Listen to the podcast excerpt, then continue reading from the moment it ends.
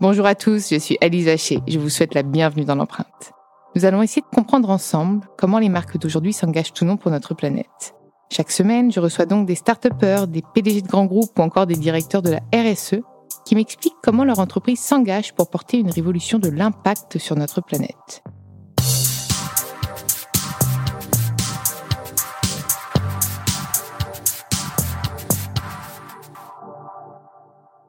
Et avant de commencer cet épisode, je souhaite vous présenter le nouveau partenaire de l'empreinte.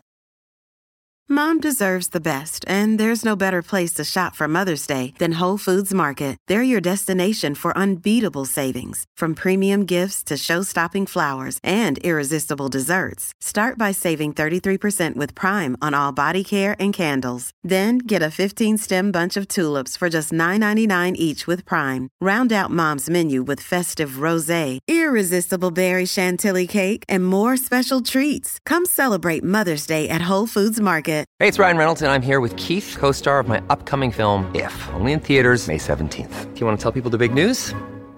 All right, I'll do it. Sign up now and you'll get unlimited for $15 a month in six months of Paramount Plus Essential Plan on us. Mintmobile.com slash switch. Upfront payment of $45 equivalent to $15 per month. Unlimited over 40 gigabytes per month. Face lower speeds. Videos at 480p. Active Mint customers by 531.24 get six months of Paramount Plus Essential Plan. Auto renews after six months. Offer ends May 31st, 2024. Separate Paramount Plus registration required. Terms and conditions apply if rated PG. Dans ce nouvel épisode de l'empreinte, j'ai le plaisir de recevoir Julien Pierre, le CEO de Fair for the Planet, qui est un label qui euh, récompense, entre guillemets, ou labellise, c'est peut-être plus français, les acteurs du sport, donc ce soit clubs, événements, etc., qui sont engagés pour la protection de la planète. C'est bien ça? C'est exactement ça, Alice. Parfaitement résumé. Bon, j'aimerais quand même qu'on revienne sur tous tes engagements parce que si tu es là aujourd'hui CEO de, de ce label, c'est que bah il y a le sport, mais il y a aussi le côté environnemental. Est-ce que tu peux me parler un peu de ton background, comme j'aime ce terme atroce, cet anglicisme horrible Oui, moi, tout d'abord, j'ai fait 17 euh, ans de rugby professionnel. J'ai arrêté ma carrière il y a maintenant trois ans. Avant ça, background, comme, comme t'aimes l'appeler, euh, j'ai eu la chance de grandir dans un parc animalier que mon grand-père avait créé donc, dans les années 60 euh, au Sable d'Olonne d'où la Fontaine et au Sable d'Olonne, il y avait deux parcs. Et j'ai grandi dans cet univers euh, de parc animalier, alors qui est souvent décrié pour les pour la protection de l'environnement, pour les espèces euh, en captivité, mais euh, aussi dans un univers où, justement ma famille s'est servi des parcs animaliers comme un moyen de sensibilisation, de protection des espèces menacées à travers à travers le monde. Et donc j'ai euh, voilà, j'ai été sensibilisé très tôt. Euh, bah, quand on est quand on est un enfant et qu'on grandit dans, dans cet univers-là. Euh. Et donc c'est forcément pour ça que tu as toujours été plus ou moins engagé ou est-ce qu'après avec ta carrière de sportif, tu as un peu mis ça de côté? Moi, j'ai mis ça un petit peu de côté forcément, j'ai priorisé ma carrière. Euh, mais j'ai eu un déclic durant ma carrière. En, en, 2009, je suis parti avec mon oncle, justement, à Sumatra, euh, donc une île euh, d'Indonésie, au-dessus de Jakarta. Et on a, pendant 15 jours, 3 semaines, suivi une association qui protège le tigre de Sumatra. Euh, donc on était en pleine forêt primaire. J'ai vu des paysages que je n'avais jamais vus, euh, des, des, des, moments que je n'avais jamais vécu en, pleine forêt. Alors on n'a pas forcément vu beaucoup d'animaux, mais c'est pas très grave. Au contraire, c'est des animaux sauvages, donc euh, qui restent loin de l'homme, tant mieux. Euh, mais j'ai vu aussi une nature dévastée, des, des, de la forêt brûlée, alors, comme on voit de plus en plus actuellement aux infos, hein, de la forêt qui brûle malheureusement, le dérèglement climatique est là. Mais là, c'était euh, c'était de, la main de l'homme. On brûle la forêt pour l'exploiter, pour des champs, euh, ce qui est compréhensible. On, l'exploite pour le, papier, euh, plein de choses. Mais j'ai vu la mangrove rasée au bulldozer. Quand on connaît cet écosystème qui est extrêmement complexe, le temps que ça remet à pousser et à, à régénérer cette, toute cette biodiversité, cette richesse, on dit que c'est malheureux. Du coup, quand, quand je suis rentré, euh, bah, j'ai ramené le, le, j'étais malheureusement malade avec le palu. J'ai surtout ramené des convictions que que je devais m'engager, que je devais prendre un virage, que je devais euh, faire quelque chose. Euh, ça a mis quelques années, mais voilà, ça, ça a mûri petit à petit. Ouais. Et t'es allé plus loin puisque là, aujourd'hui, maintenant, tu es carrément CEO d'un label, un nouveau label. Est-ce que donc tu peux me parler de Fair for Planet? Ouais, alors, bah voilà, j'avais, j'avais cette carrière de rugbyman, j'avais cet engagement euh, avec la passerelle euh, depuis longtemps. Et quand j'ai arrêté ma carrière, donc en mai 2018, j'ai repris mes études parce que bon, au rugby, on prend quelques pètes, euh, a besoin de, de, tout remettre en ordre. non, mais j'avais besoin de reprendre les études pour mettre au niveau. Voilà, ça fait longtemps que je vais quitter les études, même si j'avais fait quelques Et formations. Fait des études de quoi?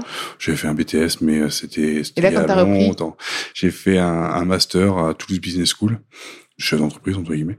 Et mon mémoire, c'était la création d'un label vert pour les clubs et événements sportifs. Euh, Donc, fait- déjà l'idée. J'avais l'idée, ouais, ouais, j'avais l'idée euh, en. Il y en avait aucun qui existait? Ben, voilà, moi j'avais l'idée. Pendant deux ans, j'étais à la section Palois, j'étais directeur du développement et de la formation, en charge et par, en- aussi, parce que je l'avais demandé, en charge de la partie éco-responsabilité. Et euh, ben, pendant ces deux ans, pendant cette année euh, de formation, j'ai fait faire des benchmarks et des étudiants euh, sur tout ce qui se faisait en termes de, T'as fait faire, t'as délégué. et j'ai délégué, non, mais voilà, j'avais pas mal de boulot. J'ai- À des étudiants, euh, euh, des benchmarks, tout ce qu'ils faisaient en termes d'éco-responsabilité dans le monde du sport, euh, à travers le monde. J'ai fait travailler euh, des étudiants euh, sur un, un référentiel qui pourrait s'adapter au monde du sport. Alors, c'est des étudiants qui étaient dans des formations de tourisme, économie sociale et solidaire, donc il y avait absolument rien à voir avec le monde du sport et encore moins du, monde professionnel. Donc, euh, ce qui était intéressant justement, c'est que ben, ils avaient cette, euh, cette euh, a priori du monde du sport, euh, cette vision. Et par contre, ils avaient une, une vraie connaissance du tourisme, dans les déplacements de, de, de spectateurs, hein, quelque part. C'est un peu la même chose. Et euh, bah, ça a permis de, de pas mal challenger, pas mal d'idées euh, qu'on n'avait pas forcément vues au départ. Et puis voilà, pendant deux ans, bah, on a bossé, on s'est on s'est pas mal entouré de pas mal de monde. Et puis voilà, on est on s'est lancé au mois de novembre der- dernier. Aujourd'hui, vous êtes combien? Alors aujourd'hui, on est euh, six associés. On a un comité d'éthique avec nous. On a l'ADEME comme partenaire. euh, Beau partenaire. L'ADEME, l'agence de la transition écologique. Ouais. Euh, on a aussi un pôle d'experts avec qui on, on travaille, sur qui on s'appuie. Alors euh, des gens de la RSE au sens large, des gens euh, qui sont vraiment très spécialisés euh, dans la biodiversité justement ou la gestion des sols, les, les, les pelouses no- notamment sportives, des personnes qui sont dans le, dans le front industriel aussi également parce que toute la partie énergie est, est importante.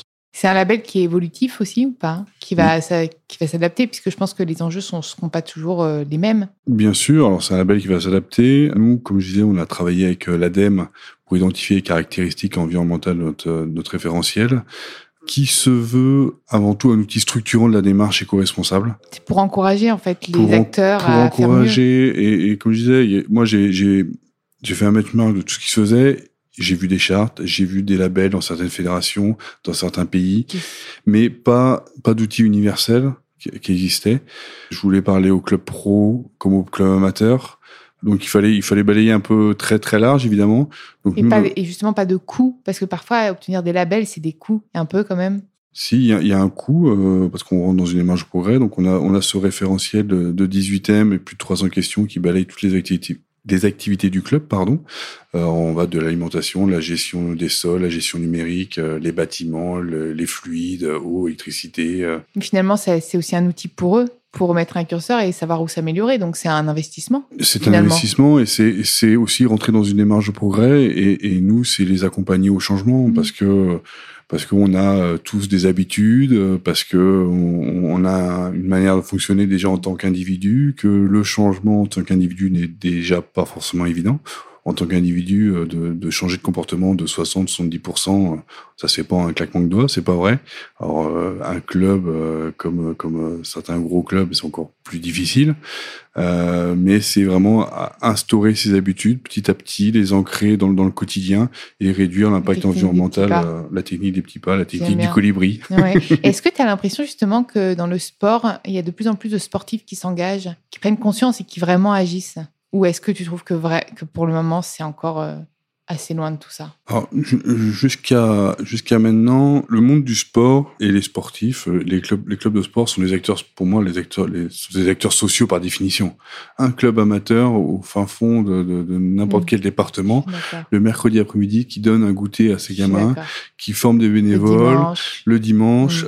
Ben, c'est- Mm. Il a un rôle social extrêmement important. Un, un club international qui va euh, tous les jours, toutes les toutes les semaines réunir des milliers de, de supporters, qui va euh, faire travailler. euh, des- Le côté social, je suis entièrement d'accord. Le côté Ouais, environnemental, mais- non mais oui, mais le côté environnemental était était est, est extrêmement difficile à aborder parce que ben, notre partenaire euh, il n'est pas engagé parce que notre collectivité nous demande pas, parce que bah, jusqu'à aujourd'hui, on, on nous demandait pas vraiment, euh, on le faisait, on signait, on signait une charte, on faisait ceci, on mettait des Mhm. gobelets en plastique, et puis c'était bon, mais on n'allait pas plus loin en fait. Enfin, on supprimait les gobelets en plastique, oui, pardon. on supprimait les gobelets en Et plastique. puis plein de Mais- d'eau en plastique. Mais, mais en fait, on n'allait pas plus loin. On, Ouais. on, on, on comprenait pas que le, le, le sport, par contre, peut être un véritable accélérateur de cette transition écologique. Et parce un que- ambassadeur. et un ambassadeur. Quand on voit le Tour de France qui, euh, qui s'engage pour à plus euh, jeter euh, les, les bouteilles, etc. Enfin, en fait, du coup, forcément, ceux qui regardent et les téléspectateurs, souvent, qui suivent les sportifs de niveau, d'ailleurs, on le voit quand on regarde l'engagement sur les réseaux sociaux, ils les suivent activement, ils les s'inspirent, ils les idolâtrent, etc., puisque leurs idoles euh, font concrètement des choses. Et je pense que les sportifs sont de super ambassadeurs pour ces sujets-là. Tu penses aussi? Bien sûr, ben, j'en- suis persuadé. Les, les Mm. sportifs sont, des, sont des super ambassadeurs. Il y a de plus en plus de sportifs, pour répondre à la question de tout à l'heure, il y a de plus en plus de sportifs qui s'engagent. Avec nous, notamment, on a des, des sportifs comme Nicolas Karbatic qui sont engagés, Léné Corson, Paul-Henri Mathieu, Cécilia Berdet qui sont au JO. Paul-Henri Mathieu qui va lancer sa marque, d'ailleurs, je crois bien. C'est ça. Arnaud Assoumani qui sont Mhm. engagés avec nous. Enfin voilà, on a, on a, on a aussi quelques sportifs qui sont En même temps, engagés quand avec tu nous. fais du sport, souvent, tu es quand même très, très sensible à l'environnement. Tu, tu, tu Oui, mais prends- ouais, oui, je suis, je suis entièrement d'accord avec toi, mais jusqu'à maintenant, c'est difficile à aborder. Parce que Il y a des voyages aussi pas Il y a- mal, il y a il y a, des voyages, d'empreintes puis- carbone. et puis certains sportifs, alors Nico Karabatic par exemple, si on prend cet exemple, et, et j'en ai déjà parlé avec lui, lui peut aujourd'hui refuser des, des partenaires parce qu'ils sont pas engagés, Ouais, parce que dans, la transi- lui, il peut se le permettre, Je comprends tout à mais, fait, mais tout le très peut peu, très peu le, le peuvent en fait. Puis en ça dépend des sports, encore une fois. Et ça dépend des sports, voilà. Donc, euh, Comme je parlais à Manu Cornu, qui est champion de France de d'escalade, il a même pas de sponsor. Donc, euh, c'est quand même complètement fou. Donc, même au sein même des sports, il y a des... C'est compliqué, je pense, tout ça. D'ailleurs, même pour le label, le, le coût est le même pour chaque euh, fédération on- ou tu dois l'adapter On a, on a un coût fixe minimum fixe. parce que voilà, on a, on a ce référentiel qu'on envoie au club. Après, nous, on vient faire un audit sur place pour vérifier le déclaratif, pour comprendre l'écosystème du club, pour rencontrer les partenaires, les collectivités, si jamais elles ont été intégrées dans la démarche. Euh, et derrière, nous, c'est un rapport avec des recommandations, comme je disais tout à l'heure, pour vraiment véritablement ancrer euh, les clubs et, les événements dans une démarche de progrès et les accompagner dans, dans ce changement. Donc voilà, c'est des recommandations et un suivi pour les clubs. Donc euh, les coûts, le- les coûts sont, sont différents évidemment si les structures sont plus grosses, mais on a un coût fixe coût au départ. fixe au Voilà, départ. voilà. Je sais qu'il y a beaucoup de sportifs qui écoutent l'empreinte. Donc, par exemple, ils peuvent recommander à leur, euh, à leur fédération ou à leur club de venir, euh, de venir vous voir quand c'est comme ça? Ben, bien sûr, avec grand plaisir. On a, on a déjà euh, des grands clubs euh, qui nous ont rejoints. Donc, euh, la section paloise qui nous a rejoints. Forcément, ton Mais club bon, de voilà, c'était, un Puis ils sont un engagement. peu verts, hein, question logo et tout, euh, la totale. C'était un engagement aussi de ma part d'être engagé dans, dans, dans ces démarches. On a des clubs amateurs comme un club des Sables d'Olonne de, de football, le TVEC 85 nous a rejoint très vite, l'Olympique Marquois rugby, un club de rugby de Fédéral 1. Mais on a eu la chance d'avoir l'Olympique Lyonnais qui nous a rejoint. En fait, qui a été le troisième club à nous rejoindre au mois de décembre dernier en disant, euh, Julien, on croit en ton label, en ton projet. On a depuis peu le, le club pionnier euh, français, le Havre, Athletic euh, Football Club, qui nous a rejoint également, et, et d'autres clubs, la Ligue nationale de rugby. Enfin voilà. J'entends beaucoup de rugby et de foot. Faudrait qu'on aille un. Ça veut dire appel aux autres. Il y a plein Ouais, d'autres sports, on vous attend. Pour Club l'instant, de pétanque, allez hop.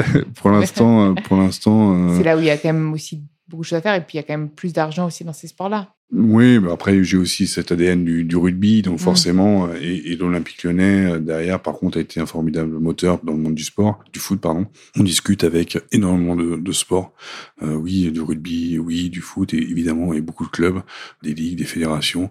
Puis le label va s'adapter à chaque sport. Exactement. forcément. On va rentrer nous aussi dans une démarche de progrès parce que nous aussi on a besoin d'avancer. On est on est tout jeune, mais on discute avec des clubs de basket, de de de, de hand, de de- d'escrime, euh, de natation. Curling, Pas encore. Bobsleigh. Euh, pas encore. Ok sur glace, oui. je vais t'amener quelqu'un, donc y a un acteur euh, du bobsleigh qui, qui nous écoute, euh, qui vient de voir Julien. D'accord. Non, mais je trouve ça, je trouve ça génial. En plus, tu es, aux prémices, mais finalement, c'est pas que tu es tout seul sur le secteur, mais j'entends pas beaucoup de, de labels comme ça aussi euh, vastes, qui englobent tous les sports, quoi. En tout cas, français. Français, ouais, non, il n'y a pas, a pas encore euh, véritablement d'a- d'acteurs qui sont, qui sont manifestés. Il y a, certainement beaucoup qui travaillent sur le sujet. Euh, on a la chance de- d'embarquer déjà du, du beau monde avec nous, euh, des des clubs extrêmement prestigieux avec nous.